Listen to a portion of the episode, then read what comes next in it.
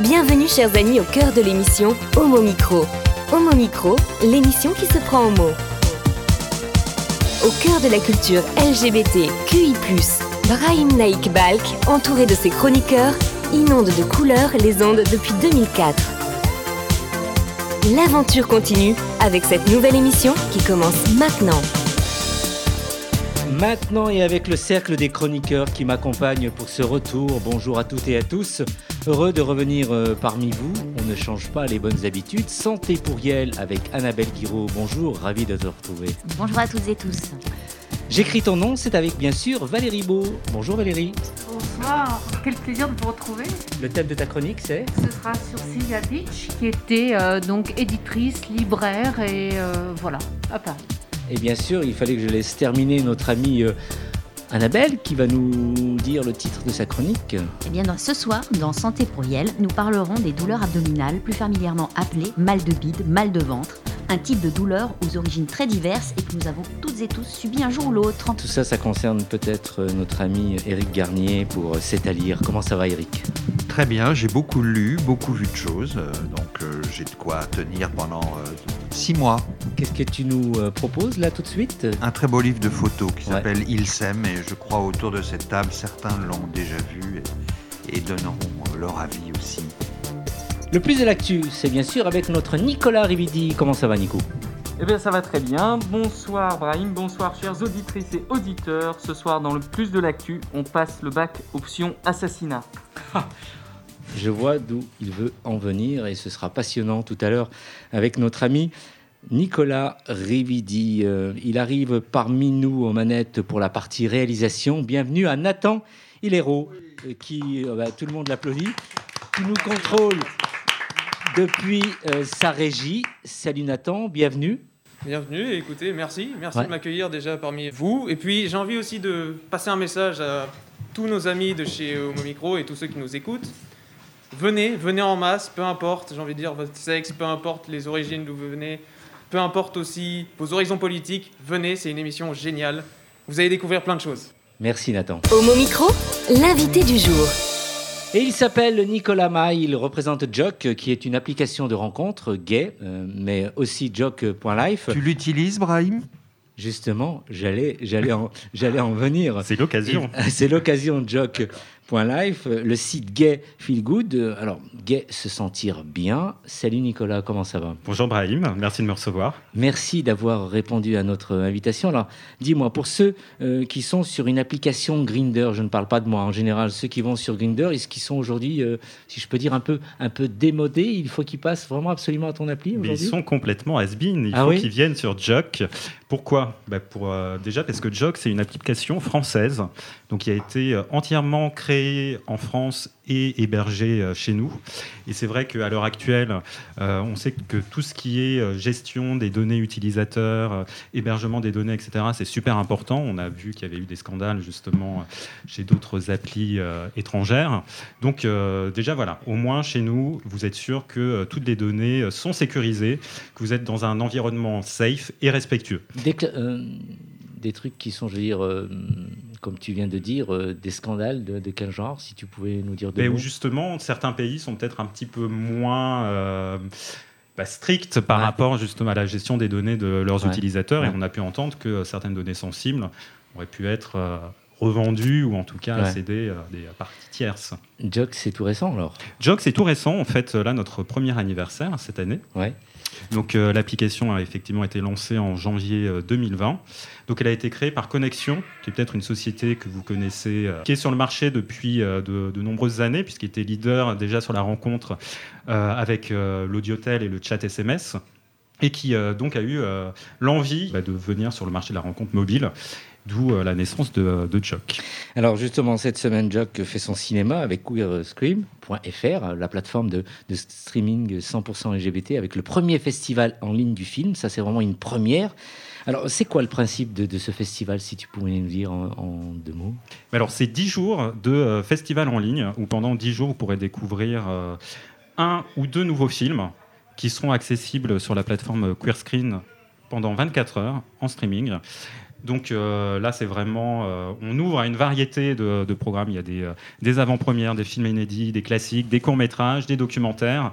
Donc malheureusement, on le sait tous, toutes les salles de cinéma sont fermées à l'heure actuelle.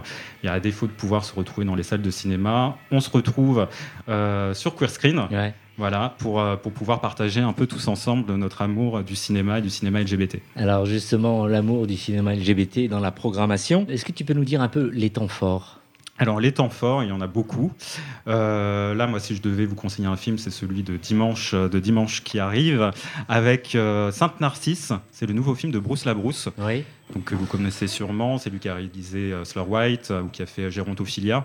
Donc là, c'est vraiment une exclue. Euh, son, son tout nouveau film qui est aussi euh, sexy et sulfureux que ses précédents. Donc, euh, je suis sûr que voilà, vous allez adorer. Sinon, on va diffuser aussi jeudi le grand classique Beautiful Thing. Et euh, là, c'est vraiment en plus une euh, première parce qu'il sera présenté en version restaurée. Donc, il devait Ouais, ressortir en salle dans cette version restaurée euh, pendant les fêtes. Malheureusement, bon, les salles restent fermées. Donc là, c'est vraiment une exclue. C'est la première fois que vous pourrez le voir en ligne sur Queer Screen, lors du euh, festival. pour les auditrices et auditeurs qui, qui nous écoutent, tout de suite la question qui vient, comment on peut faire pour profiter de, de tout ça, Nicolas? Ben alors c'est très simple, il suffit de s'abonner à la plateforme QueerScreen. Donc euh, l'abonnement coûte 6,99 euros par mois et euh, vous avez en plus 7 jours d'essai gratuit pour euh, tester. Donc quand vous vous abonnez, vous avez accès à tous les films du festival. Donc comme je vous le disais, chaque film est disponible pendant 24 heures à la date de mise en ligne, mais aussi à tous les films qui sont proposés sur la plateforme, ce qui représente euh, environ 300 euh, films euh, LGBT. euh. donc il y a des, euh, bah, des, des films inédits, quelques classiques, donc il y a vraiment de quoi répondre un peu à toutes, toutes les envies. Alors, les séances se, se prolongent aussi sur Jock avec des QA, des présentations de, de films, des interviews. Est-ce que tu peux nous en dire un, un peu plus et développer dans ce domaine? Alors exactement, enfin, moi je suis très heureux que QueerScreen nous ait sollicité pour être partenaire officiel de, cette édition, puisque déjà on est euh, QueerScreen et Jog sont euh, deux, euh, deux services qui sont assez récents, donc c'est un peu une manière de grandir à deux. Et dans cette période où on ne peut pas se retrouver physiquement, sur Jock, on prolonge un petit peu les séances, comme on pourrait le faire dans, dans des salles de cinéma, avec bah, des interviews euh, de réalisateurs, d'équipes artistiques, des présentations de films. Euh, on a aussi organisé un Q&A euh, en live Facebook Ouais. samedi avec Gaston Ray, Ah oui voilà, la star du euh, colocataire, qui est aussi le parrain de cette première édition de Queer Screen. Donc voilà, bah, Il était venu d'ailleurs à l'émission, c'est lui? On l'avait invité il y, a, Hein il y a plusieurs mois, effectivement. Ouais. ouais.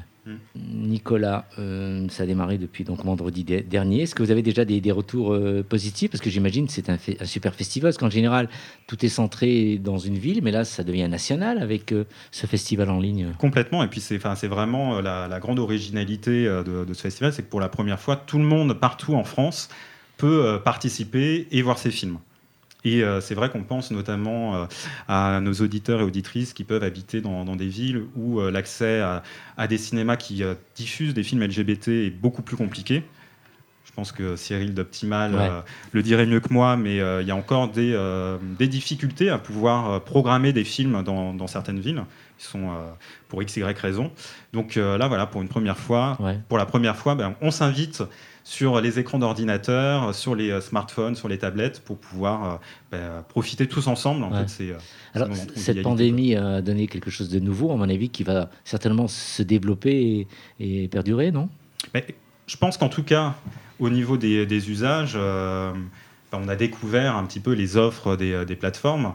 Donc c'est vrai que là où QueerScreen se démarque complètement des Netflix, Amazon, etc., c'est que c'est une offre qui nous est complètement dédiée et que c'est vraiment des programmes qu'on peut voir nulle part ailleurs. Après, je pense que par contre, ça n'empêchera pas que quand les salles de cinéma vont réouvrir, on retournera dans les salles et euh, que vraiment je- les deux services sont complémentaires pour moi. Et alors, qu'est-ce que tu peux nous dire d'autre à propos de ce festival qui se termine donc euh, dimanche? Il y en a vraiment pour tous les goûts. Il y en a vraiment pour tous les goûts. Euh, bah, comme je vous le disais, enfin voilà, il y a des films, euh, des films en avant-première, donc le film de, de Bruce Labrousse. Ce soir est diffusé Vilum. Ouais. C'est un très beau film gay indien. Donc il y a très peu de films en fait qui, euh, qui sont tournés euh, qui sont tournés en Inde et qui revient un petit peu sur la situation des LGBT juste avant euh, la dépénalisation de l'homosexualité qui est arrivée, on le rappelle, en- qu'en 2018. Mhm, mhm. Donc c'est une, une très belle histoire d'amour, se fond de ces problématiques-là et d'acceptation par, par la société. Donc euh, voilà, ça je vous le conseille fortement. Et je vous conseille aussi le film de mercredi qui s'appelle Nuit bleue, qui est un film gay australien qui revient un petit peu sur notre soif euh, de relations sexuelles. euh, voilà. Soif de. Tu veux dire qu'on a soif de relations sexuelles? Bah oui. Oui. En tout cas, pour moi, tu as raison, effectivement. Alors, rappelle-nous comment fait-on pour, euh, pour y aller? Les Donc- deux applis, aussi bien le, le festival du film. Donc que- Queerscreen, c'est sur Ouais. queerscreen.fr. Et puis bah, l'appli Jock, euh, bah, vous pouvez la télécharger euh, sur tous les stores. C'est gratuit, vous pouvez vous créer un compte gratuitement. Je rappellerai que l'originalité aussi de l'appli, c'est qu'il y a un radar qui vous permet de savoir les autres utilisateurs que vous allez croiser dans la journée. Ah oui, Donc ça, c'est vraiment euh, une originalité par rapport aux autres applications de rencontres et qu'on mise aussi beaucoup sur la vidéo, puisque vous pouvez vous créer un profil euh, vidéo en plus des photos et qu'il y a aussi la possibilité de converser directement en chat vidéo à l'intérieur de votre messagerie. d'accord. Donc finalement, on, on a même, on peut même plus sortir de chez soi. Finalement, on a tout à la maison. Ben si, puisqu'avec le radar, justement, plus vous sortez, plus vous avez de chances de faire de nouvelles rencontres. Mais c'est vrai qu'après, il y a des outils qui se prêtent complètement à cette période où, avec les couvre-feux, Ouais. ben, un appel visio peut, euh, peut être intéressant euh, avant de rencontrer euh, son interlocuteur. J'imagine. Bon, vous imaginez, si je vous disais qu'il s'est rien passé pour moi depuis la, la pandémie l'année dernière, est-ce que vous me croyez? Je te crois pas. Bon. Est-ce qu'il y a des films lesbiens? Alors, il y a eu un film lesbien qui a été diffusé euh, dimanche, qui est La déesse de l'asphalte. Oui. Ça, Voilà. vous- ça vous parle, les filles? Je connais pas le titre, mais à voir. À voir, ouais, qui, qui est vraiment très très bien. Merci en tout cas d'avoir répondu à cette invitation. Et tu reviendras vers nous pour nous dire un peu euh, comment s'est passé ce premier euh, festival. Ben, volontiers, Ah, il nous fait un retour à, à ce propos. volontiers. Merci à toi, Nicolas. Oui, tu voulais Oui, poser une question, euh, Eric. Quand on les gens qui, qui ont utilisé Grinder et qui utilisent maintenant Joke, euh, il faudrait peut-être les play, hein. C'est J.O. J-O-C-K. Eh oui, parce que ça pourrait être. J-O-K-E. Ouais. Bon. Euh, Qu'est-ce qu'ils disent, sans, sans faire de, de faire de l'autopromotion, mais que- quel avantage ils trouvent chez, chez vous qu'ils ne trouvaient pas ailleurs? Alors je pense déjà à une simplicité d'uti- d'utilisation, puisqu'on a vraiment travaillé pour avoir une interface hyper simple, hyper ludique, et euh, une proximité avec nos utilisateurs, où on essaye d'être vraiment euh, proche d'eux, de leur parler. Il y a aussi un fil d'actualité dans lequel on peut retrouver les news de Jock Life, euh, et où on... Voilà, c'est... euh, contrairement à Grinder, où on peut avoir l'impression que c'est une plateforme un petit peu où euh, il n'y a pas vraiment de, de personnes autour. Nous, voilà, on essaye de, de vraiment d'accompagner les utilisateurs et de créer une communauté euh, bah, fun et, euh, et safe. Je viens d'avoir un message du patron de Grinder. Je ne sais pas ce qu'il me veut. En tout cas, merci, merci Nicolas. Merci, Et bon festival. À Merci. bientôt. Homo Micro, l'émission LGBTQI+, qui se prend au mot. Pour la partie euh, musique, euh, Nathan, qu'est-ce que tu nous euh, proposes? Alors, du coup, pour cette partie musique, justement, je vais revenir sur une partie assez spéciale, et j'ai envie de dire un- quelque chose d'assez intéressant. On a parlé notamment de Vilhomme, qui est donc un film homo. Et donc, du coup, je vous ai trouvé la musique de la bande-annonce que j'ai réussi à retrouver sur Internet. Et donc, du coup, je vais vous la diffuser maintenant.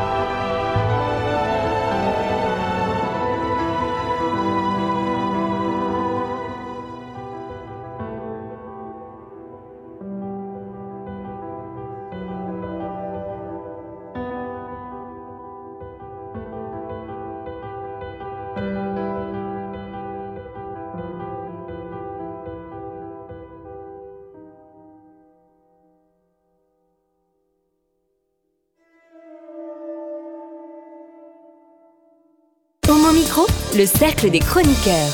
Le cercle des chroniqueurs et on démarre tout de suite avec Éric Garnier qui va donc nous retracer un siècle de photos d'hommes amoureux, un livre paru aux éditions Les Arènes. Éric, à toi.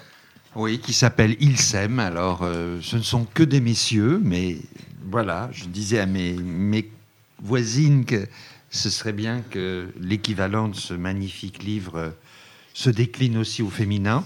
Alors, ce livre euh, est assez énorme et euh, parmi 2700 clichés en noir et blanc que les deux euh, auteurs du livre, ils s'appellent Hugh Nini et Neil Treadwell, eh bien, ils ont parmi ces 2500 photos anonymes en noir et blanc, ils en ont choisi 350 qu'ils ont réuni donc dans ce, magnifique volume, absolument sublime, dit Patrick Thévenin, des Inrecuptibles. Alors, euh, c'est des photos qui couvrent un siècle, 1850-1950. Alors, bon, on peut se dire qu'on aurait préféré des photos plus modernes, peut-être plus sexy, puisque plus, vous vous doutez bien qu'en 1850, les gens euh, qui étaient photographiés euh, euh, déjà, c'était un acte de courage extraordinaire. Il n'allait pas se faire photographier nu, euh, enlacé. Euh, voilà. Donc, on a toute une série de couples, donc 350, la plupart du temps habillés. On voit d'ailleurs qu'entre 1850 et 1950, bon, on va petit à petit s'habiller plus léger. Il y aura des photos dans les années 40, 50 qui seront des couples au bord d'une piscine, en maillot de bain, à la plage. Bon, aucune photo de nu, mais c'est absolument pas ça qui est intéressant. Ce qui est, ce qui est intéressant, c'est que euh, euh, ça n'a jamais été fait, ce genre d'ouvrage. C'est une, une, grande première. Euh, donc, c'est absolument incroyable, exceptionnel, époustouflant, hein, parce que d'abord, les photos ont été prises dans une douzaine de pays.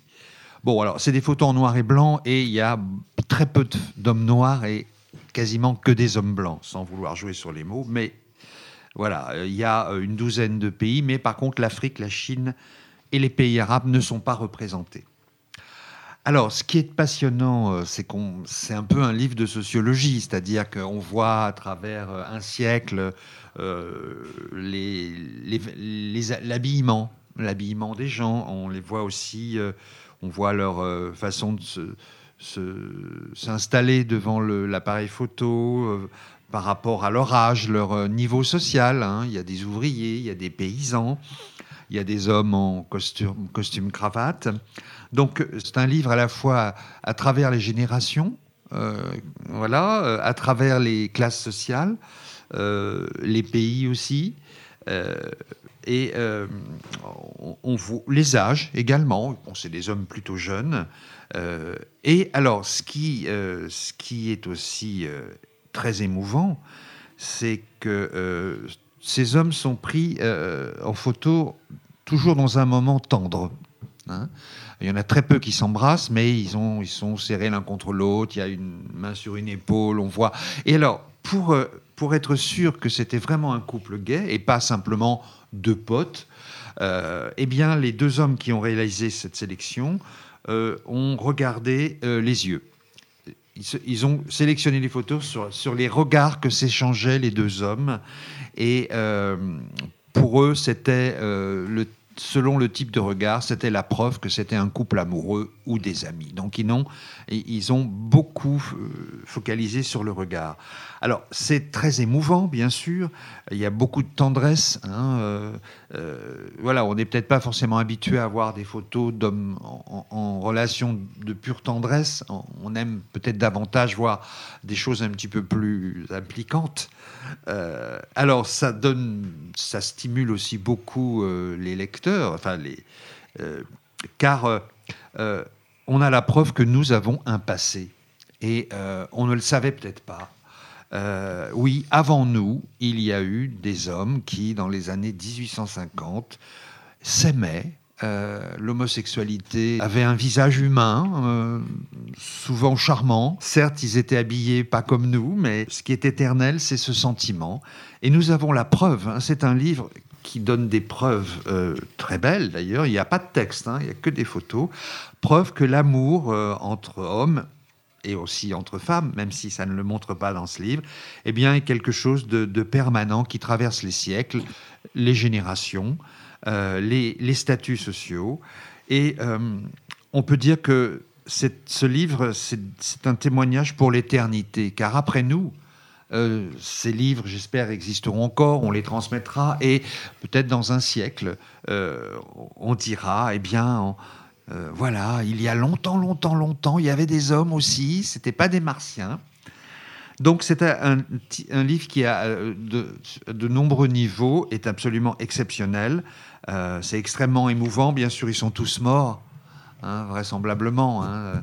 1950, bon, euh, peut-être il y en a quelques-uns qui ont 80, 85 ans, mais et tout d'un coup, le temps s'arrête. Euh, et on est pleinement avec eux. On ne peut pas s'empêcher d'imaginer euh, quel, couple c'était. Est-ce que c'est un couple qui a duré Enfin bref, c'est euh, un livre de, de à fantasmes aussi, mais des fantasmes vraiment tout à fait bouleversants. Et on ne peut que remercier les éditions Les Arènes, qui a pris quand même un risque financier. Et euh, vraiment, c'est un livre que vous pouvez offrir n'importe quand. À une prochaine Saint-Valentin, à l'anniversaire, à un anniversaire, bien sûr un 1er janvier. Bon, il faudra attendre un peu. Mais c'est vraiment un livre à acheter, pas forcément à offrir tout de suite, mais il, faut en avoir toujours un. Et la personne que vous aimez, euh, qui compte beaucoup pour vous, c'est vraiment un très beau cadeau. euh, c'est une preuve d'amour aussi. Merci Voilà. pour cette découverte. S'aiment. ne connaissais pas. L'édition. Les Arènes. Merci, c'est en tout cas très très bien présenté. Je prendrai le temps tout à l'heure de feuilleter le livre à la fin de l'émission. Euh, Ce sera avec un, un grand plaisir. Merci Eric. Pendant cette pandémie, on a tous à un moment donné eu mal au ventre. Ça m'est arrivé quelques fois et là nous allons écouter notre euh, Annabelle qui a plein de choses à nous dire dans ce domaine. Et oui, on a tous et tous souffert de maux de ventre un jour dans notre vie. Et oui, ballonnement, brûlure, remontée acide, spasme. Les maux de ventre et les troubles de la digestion sont des symptômes fréquents et gênants. Parfois liés à une alimentation en excès ou inadaptée, au stress.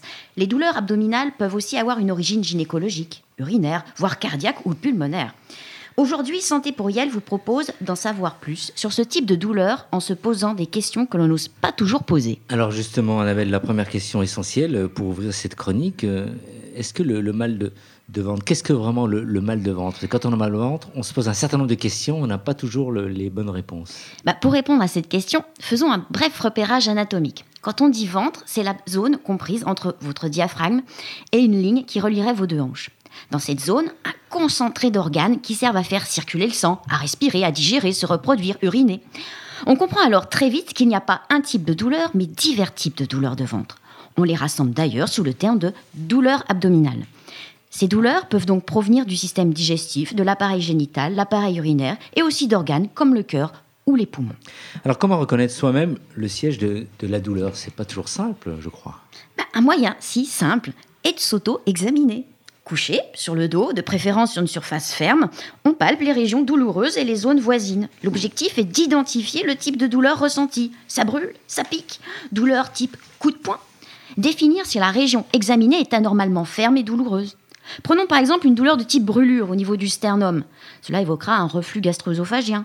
Des crampes en bas-ventre feront penser à une origine gynécologique. Des crampes au niveau de la région ombilicale, le nombril, évoqueront plutôt une cause intestinale. Si cette région est d'ailleurs anormalement ferme au niveau latéral gauche, on pensera à une constipation.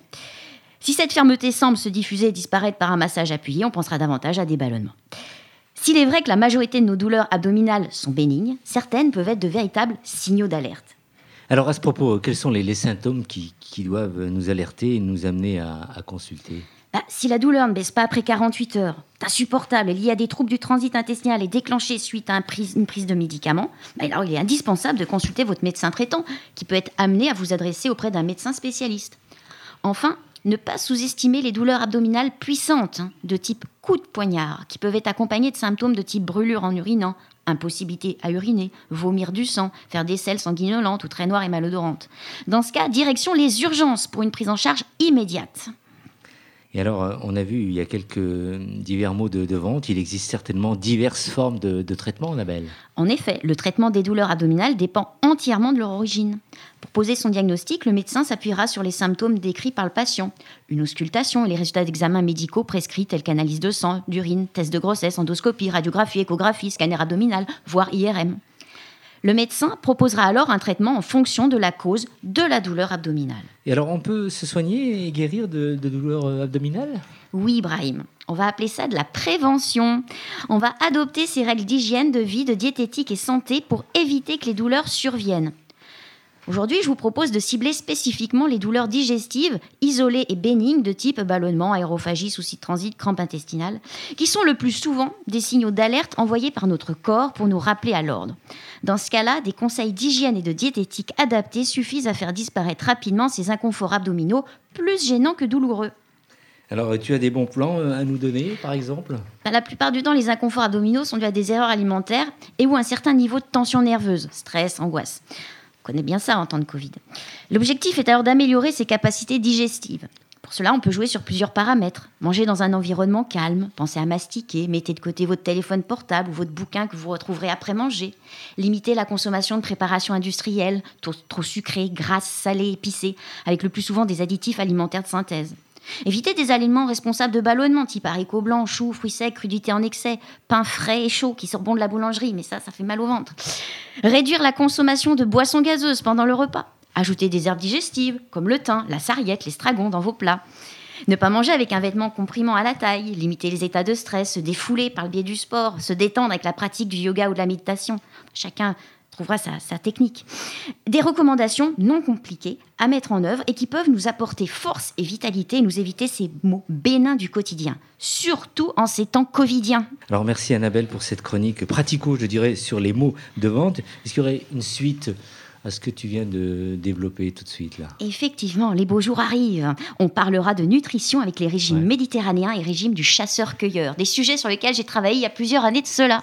Dans tout ce que je viens d'entendre, moi je pensais trouver quelque chose autour de mal de ventre suite à une relation sexuelle, mais C'est possible aussi, Ouais. mais ça sera le sujet d'une autre chronique. Encore une autre, de Merci. santé pour Yel. merci Annabelle. Vous écoutez Homo Micro, une émission de et avec Brahim Naik Balk. Nathan, quel est le second et dernier morceau de, de l'émission? Alors, ce dernier morceau, ça sera du coup un morceau de Daft Punk, récemment, qui du coup nous ont quittés, qui se sont séparés, avec cette magnifique vidéo qu'ils nous ont faite, qui s'intitule Épilogue. Et du coup, je me suis dit, on vit en ce moment un peu des temps bizarres, un peu des moments où tout va dans tous les sens avec la politique. Donc je me suis dit, on va prendre un morceau qui est assez intéressant et qui est assez marrant d'ailleurs par son titre, The Brainwasher. On écoute.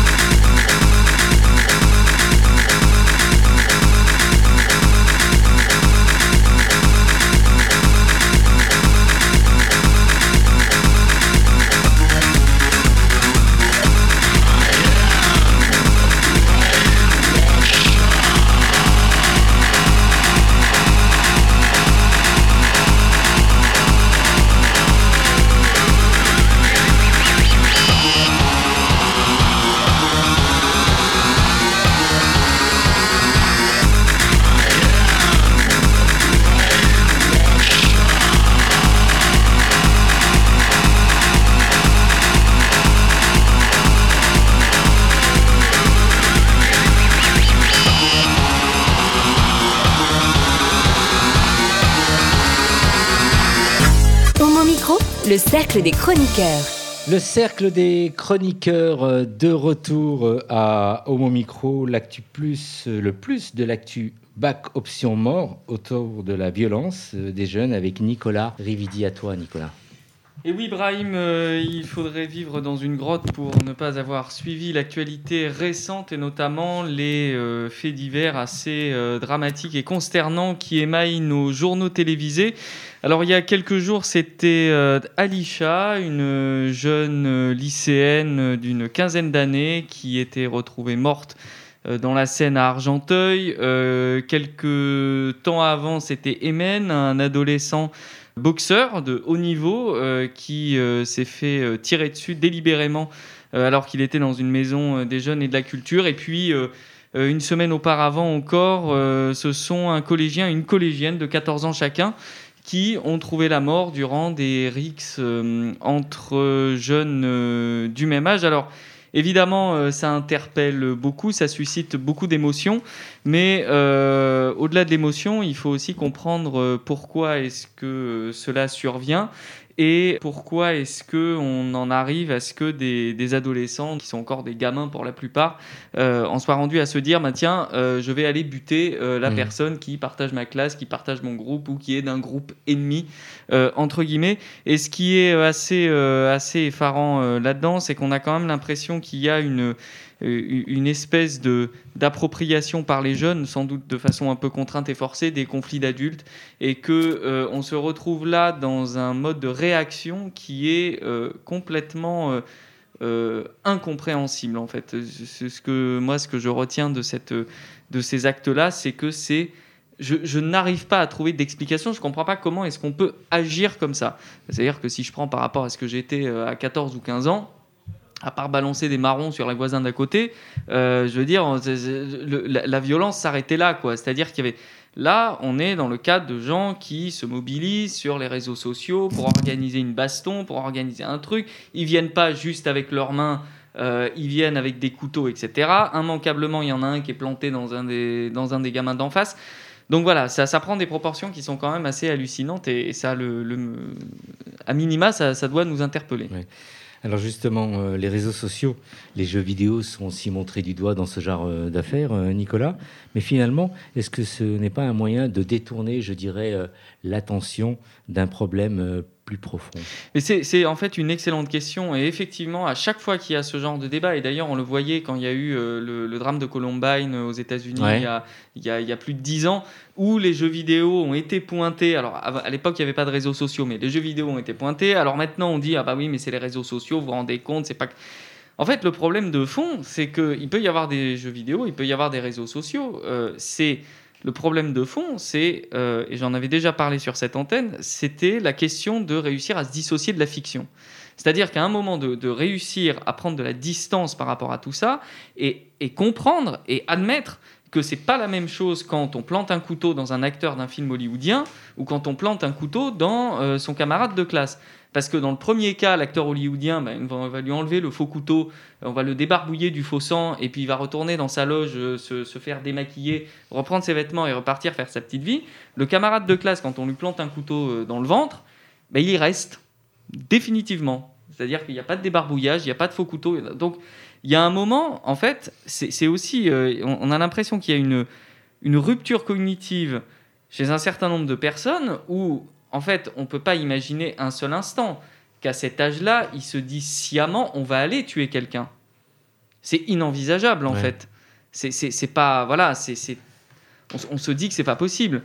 Donc, donc soit c'est possible et auquel cas il y, y a une maladie derrière, soit ils font ça sans s'en rendre compte, et, je me demande, et j'ai peur qu'il y ait un peu de ça, c'est-à-dire qu'il n'y ait pas une, la, compréhension totale de ce qui va survenir, et auquel cas, euh, ça interpelle là encore, pas tant sur les jeux vidéo, les réseaux sociaux et l'amplification que ça peut donner, mais sur l'éducation qu'on donne à nos gamins sur le fait que, bon, ben, à un moment, il faut arrêter d'avoir envie de se buter pour tout et n'importe quoi. Parce que c'est bien de ça qu'on parle. Euh, et, pour faire une extension euh, rapide, le Samuel Paty se fait assassiner pour une histoire dont on découvre qu'elle est un mensonge euh, après coup.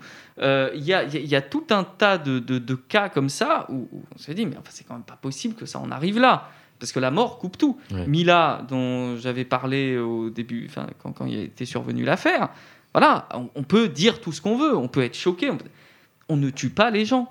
On ne tue pas les gens. Et alors, c'est vrai que euh, cette, euh, cette tendance à trouver des, des- des coupables faciles, en l'occurrence ces réseaux sociaux, ces jeux vidéo, etc., bah, finalement nous dispense d'avoir le, le- le vrai, la vraie réflexion de fond qui doit y avoir parce que c'est pas simple et ça doit nous interpeller dans les fondements même de notre Ouais. société et la façon dont on conçoit la vie euh, avec les autres. Et le fait aussi que ce soit des, des camarades de classe, des gens du même âge, ajoute encore plus à, à l'émotion que suscitent ces actes exactement. C'est ça qui est un peu fou et troublant. Alors là, je pense qu'il y a un travail de déconstruction qu'il faut faire.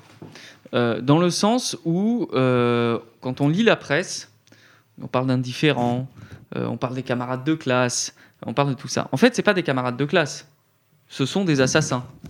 C'est-à-dire que quand on organise, et dans le cas d'Alisha, c'est assez clair, en tout cas, c'est ce que dit le procureur, le reste de l'enquête le démontrera, mais quand on organise le passage à tabac de quelqu'un, qu'on envisage de l'amener en bord de Seine, pas parce que le paysage est joli, mais pour in fine la balancer dedans, Naturellement. c'est un assassinat. Donc ce ne sont pas des camarades de classe. De la même manière, ce ne sont pas des différents.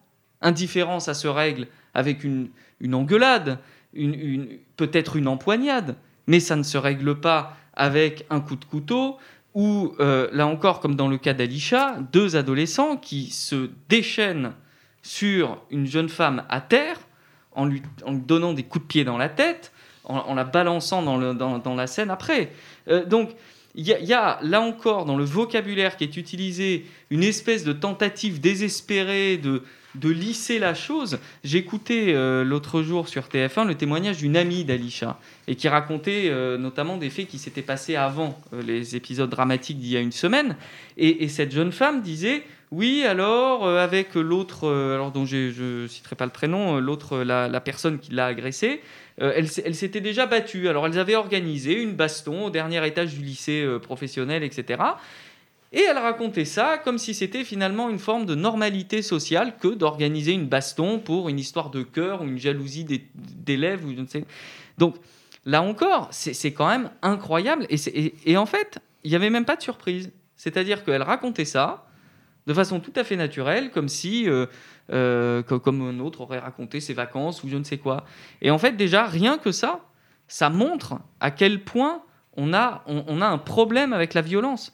Et on normalise la violence. Et, et on, et on, et on se, et on se s'habitue à vivre avec et on la considère comme quelque chose comme normal. Alors, on a raison de critiquer les violences policières, et je l'avais fait là encore sur cette Ouais, antenne. Mais ce qu'il faut bien voir, c'est que les, les ressorts qui justifient la violence policière pour les policiers, c'est-à-dire cette manie de, euh, de- d'étrangler tout le monde euh, dès, dès qu'il y a le moindre truc, en fait, c'est pas partagé que par les policiers. Là encore, c'est facile de viser que la police. C'est nous aussi qui instituons la violence, pas par la fiction, mais par ce qu'on considère comme acceptable pour gérer nos problèmes. Voilà.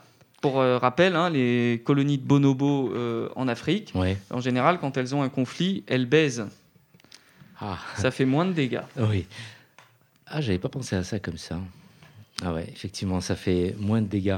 Alors, euh, Nicolas, dis-nous comment faire pour euh, cesser cette haine. Est-ce qu'il faut supprimer tous les réseaux? Il faut supprimer toutes ces fictions que les gens Alors, voient à droite, à gauche? Au-delà de la solution bonobo, qui semble difficile à mettre en œuvre euh, Ouais. sur une grande échelle, euh, il y a. Alors, il serait hasardeux de, tirer là et de dire bon, bah voilà, il suffit de faire ça. Parce que si on avait la solution, on l'aurait trouvée depuis longtemps. En tout cas, ce qui est certain, c'est que je pense qu'il y a vraiment un point où euh, il, faudrait, euh, dans les écoles, dans les lycées, dans les collèges, euh, essayer de travailler à désamorcer tout ça. Et, là encore, on n'est pas, c'est pas des, les, les sujets sont toujours les mêmes, de la jalousie, du harcèlement scolaire. Alisha, c'était du, har- du harcèlement scolaire. Il faut absolument que les adultes qui sont autour des gamins soient en mesure, et je dis bien soient en mesure parce que ils sont pas complètement responsables. Il faut qu'on leur donne les moyens d'agir aussi.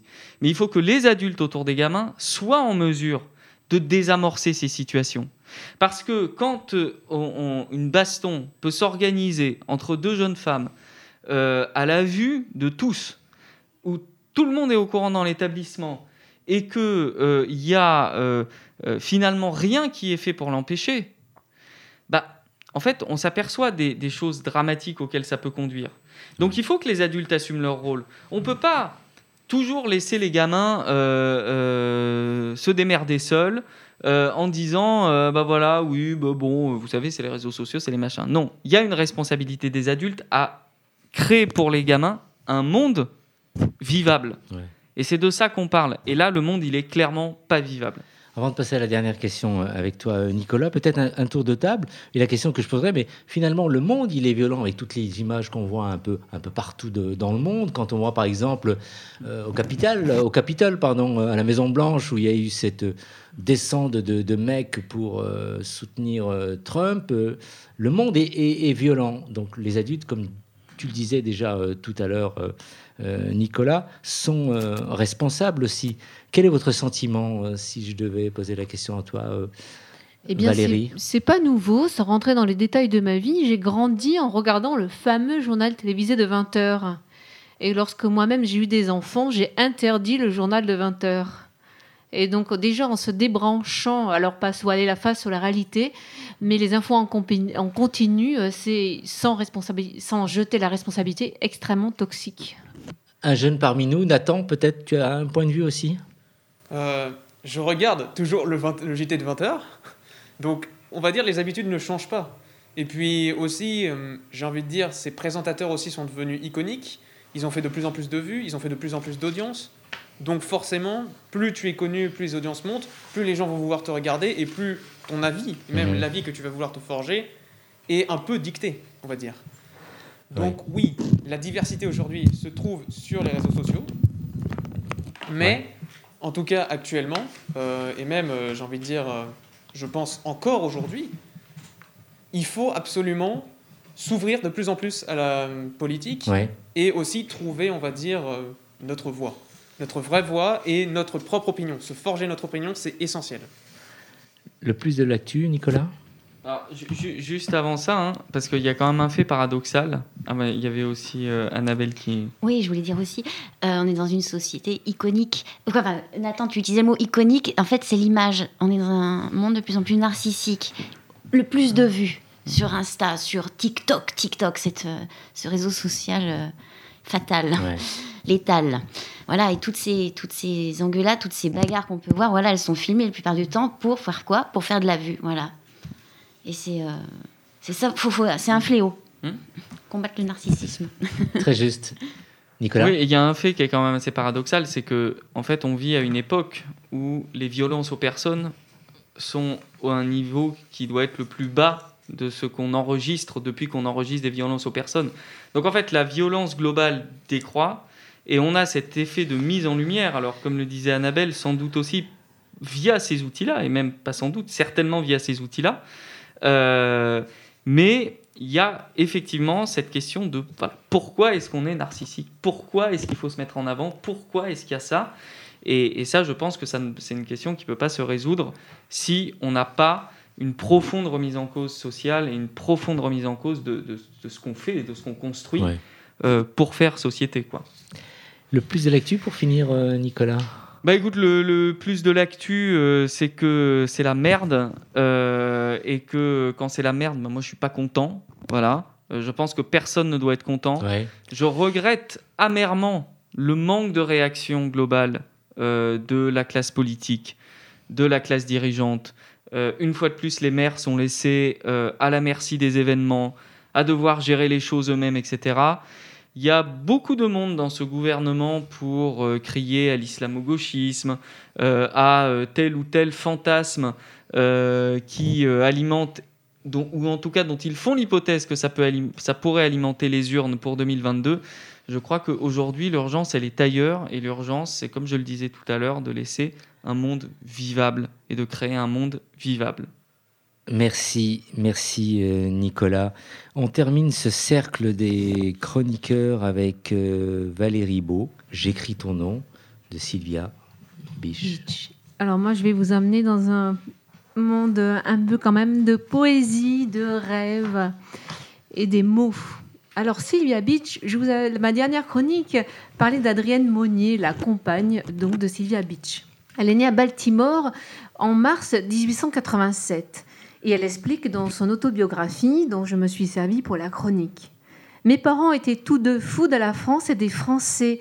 Ma mère se trouvait très heureuse à Paris. Elle regardait comme un tableau impressionniste. En effet, elle découvre Paris en 1902 quand son, car son père, pasteur, y est invité. Grande voyageuse, engagée pendant la Première Guerre mondiale comme volontaire agricole puis dans les Balkans, au service de la Croix-Rouge, elle a fait le tour de l'Europe et revient à Paris. C'est en consultant la revue Vers et prose à la Bibliothèque nationale de France que Sylvia Beach découvre l'adresse où cette fameuse revue est proposée, 7 rue de l'Odéon. Elle raconte Mais soudain, je me sentis irrésistiblement attirée vers cette adresse où plus tard, tant d'événements importants m'arrivèrent. Sylvia se rend alors immédiatement à la librairie et raconte Une jeune femme était assise à une table, à Monnier elle-même sans doute. Comme j'hésitais à entrer, elle se leva vivement et ouvrit la porte. Puis, m'attirant à l'intérieur, elle me fit un accueil chaleureux. Cela me frappa et me toucha, car les Français montrent en général une réserve envers les étrangers. Ma cape et mon chapeau espagnol ne la trompèrent pas. Elle devina ma nationalité. J'aime l'Amérique, me dit-elle, et moi j'aime la France, lui répondis-je. La grande rencontre amoureuse de sa vie, c'est cette femme, Andrienne Monnier. Sylvia, encouragée par Adrienne, se décide à ouvrir une librairie anglophone sur le même modèle qu'Adrienne, une librairie bibliothèque avec des achats et prêts possibles. Dans un bref délai, ma mère reçut à Princeton un câble où je disais Ouvre librairie à Paris, prière de m'envoyer de l'argent. Elle m'adressa toutes ses économies. Sylvia ouvre donc en novembre 1917 la librairie Shakespeare Company, d'abord 8 rue du Puy-Train, puis deux ans plus tard, déménage 12 rue de l'Odéon face à la librairie d'Adrienne. Les deux femmes ne se quitteront plus. Passage obligé de tous les anglophones, c'est un bouillonnement littéraire en Odéonie. Dans l'ouvrage Paris est une fête d'Hemingway, consacre un chapitre à Sylvia Beach. Elle était aimable, joyeuse et pleine de sympathie pour tous, je n'ai jamais connu personne qui se montra aussi gentil envers moi. J'étais très intimidée quand j'entrais pour la première fois dans la librairie et n'avais même pas assez d'argent sur moi pour m'inscrire à la bibliothèque de prêt. Sylvia me dit que je pourrais verser le montant du dépôt de garantie quand j'en aurais les moyens et me donna ma carte et me dit que je pourrais emporter autant de livres que je voudrais. Là, vous comprenez tout l'état d'esprit des lieux. Il y a 100 ans donc, début des années 20, la publication d'Ulysse de James Joyce se complique après trois saisies successives. L'ouvrage aux États-Unis sous l'inculpation d'obscénité. Cela entame le moral des éditeurs et Joyce est désespéré. Ils exclament à Sylvia Mon livre ne paraîtra jamais. Elle explique Il me semble qu'il fallait faire quelque chose. Je lui demandais M'accorderiez-vous l'honneur de publier Ulysse sur le champ et joyeusement il accepta mon offre. Adrienne approuva entièrement mon idée. Elle connaissait mon admiration pour l'œuvre de Joyce et n'eut aucune difficulté à la convaincre de la nécessité du sauvetage d'Ulysse. Sans me soucier du manque de capitaux et d'expérience et tant d'autres qualités d'un éditeur, je me lançai à la parution d'Ulysse. Après de multiples péripéties, le livre est publié en 1922 et en 1929, la version française voit le jour publiée par Adrienne. Alors, en pleine occupation allemande, en 1941, elle refuse de vendre un ouvrage à un officier allemand. Il revient 15 jours plus tard. Ne trouvant pas l'ouvrage, il déclare Nous allons venir aujourd'hui même confisquer tous vos biens, all right? En deux heures de temps, aidée, elle fait tout disparaître de la boutique et même un peintre à bâtiment efface le nom de la librairie. Sylvia est arrêtée. Elle nous rappelle après six mois d'internement, j'ai pu revenir à Paris, mais muni d'un papier stipulant que je pourrais être arrêté par les autorités allemandes à tout moment qui leur conviendrait. La librairie de Sylvia restera définitivement fermée. Celle d'Adrienne Ferme en 1951. Adrienne meurt en 1955 et Sylvia en 1962. Ces deux femmes marquent de leur seule l'histoire de la littérature de ce doux pays de rêve, l'Odéonie. Quelle recherche et quel travail donc euh, Comment tu as travaillé ce sujet Alors, j'ai découvert Adrienne Monnier. Je me passionne pour les autobiographies, les biographies. Donc, il y a un travail de recherche absolument passionnant qui s'appelle Passage de l'Odéon de Laure Murat. Et donc, j'ai lu aussi l'autobiographie euh, de Sylvia Beach, qui est passionnante. Je te regardais, enfin, écoutais avec passion, euh, Nicolas. C'est génial, en fait. C'est génial parce qu'il y a euh, il y a une liberté, une force, une puissance. Moi, je suis. Euh, enfin, même le coup de même le coup du télégramme envoyé à sa mère, quoi. Euh, ouvre librairie, prière d'envoyer des fonds. je veux dire, moi, si j'envoie un truc comme ça à ma mère, elle me tue.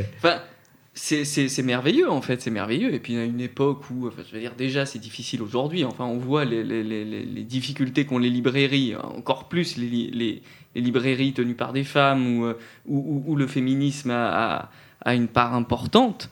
Alors on imagine évidemment que dans les années 20, euh, c'était encore plus difficile. Enfin, il y a de quoi être admiratif de ces gens-là. J'ai une passion pour les mots, pour pas inventer une histoire, mais reprendre ce que c'est ma vie d'archiviste, mmh. ma, vie par ailleurs, et euh, voilà, de, de, faire une chronique qui apporte quelque chose de différent. Nathan, tu découvres avec ce que tu viens d'entendre? Oui, je découvre, je découvre comme tout le monde, et puis je suis fasciné, je suis passionné, on va dire, par ce qui vient de se passer. Euh, ça me rappelle aussi euh, ce que j'ai vu aussi en histoire, avec tous ces cours sur l'occupation, sur euh, du coup la, on va dire la suppression des livres aussi, cette volonté de maîtriser le peuple et de vouloir justement contrôler toute la population, essayer de faire un diktat. On, on veut absolument Enfin, c'est limite ce qui se passe actuellement, j'ai envie de dire, euh, avec euh, aujourd'hui, la Russie, la Chine, les pays, la, Corée, la Corée du Nord aussi, ces pays aussi qui ont supprimé, on va dire, euh, la liberté d'expression. Et du coup, où on se retrouve avec, du coup, hmm. une horreur pareille, dire. Effectivement, très juste ce que tu dis, Nathan. Tout à l'heure, Nicolas parlait de violence chez les jeunes finalement, il faudrait de la poésie un peu partout à l'école, supprimer tous ces réseaux et euh, faire de la poésie, et proposer de la poésie aux, enfants, euh, aux jeunes. De l'évasion, de la douceur, de l'amour, s'il vous plaît. Ouais. Poésie. Bah, la, dernière, euh, le, dernière couverture de Tétu, c'est à quand la tendresse? Bon, ben voilà, je pense, oui. que la, je pense que la conclusion est toute trouvée. Effectivement. Merci en tout cas, moi en ce qui me concerne, j'ai été vraiment très très heureux de revenir parmi vous, de vous retrouver. C'était un, c'était un, bonheur vraiment. Et euh, en fait, euh, donnez-moi un peu, comment dirais-je, euh, on a envie de, d'être bien par la suite après cette pandémie. Qu'est-ce que on peut dire un peu aux et aux, auditeurs qui, qui, nous écoutent Comment on peut s'échapper face à ce Covid-19 Prendre la Covid-19 Comment? En nous écoutant. En nous écoutant. Bien vu. Merci pour ce mot de la fin et on vous dit à très très vite. On vous embrasse. Hey Oh non Cette émission est maintenant terminée. Mais un conseil retrouvez l'ensemble des podcasts d'Homo Micro, l'émission qui se prend au mot, sur toutes les bonnes plateformes de streaming.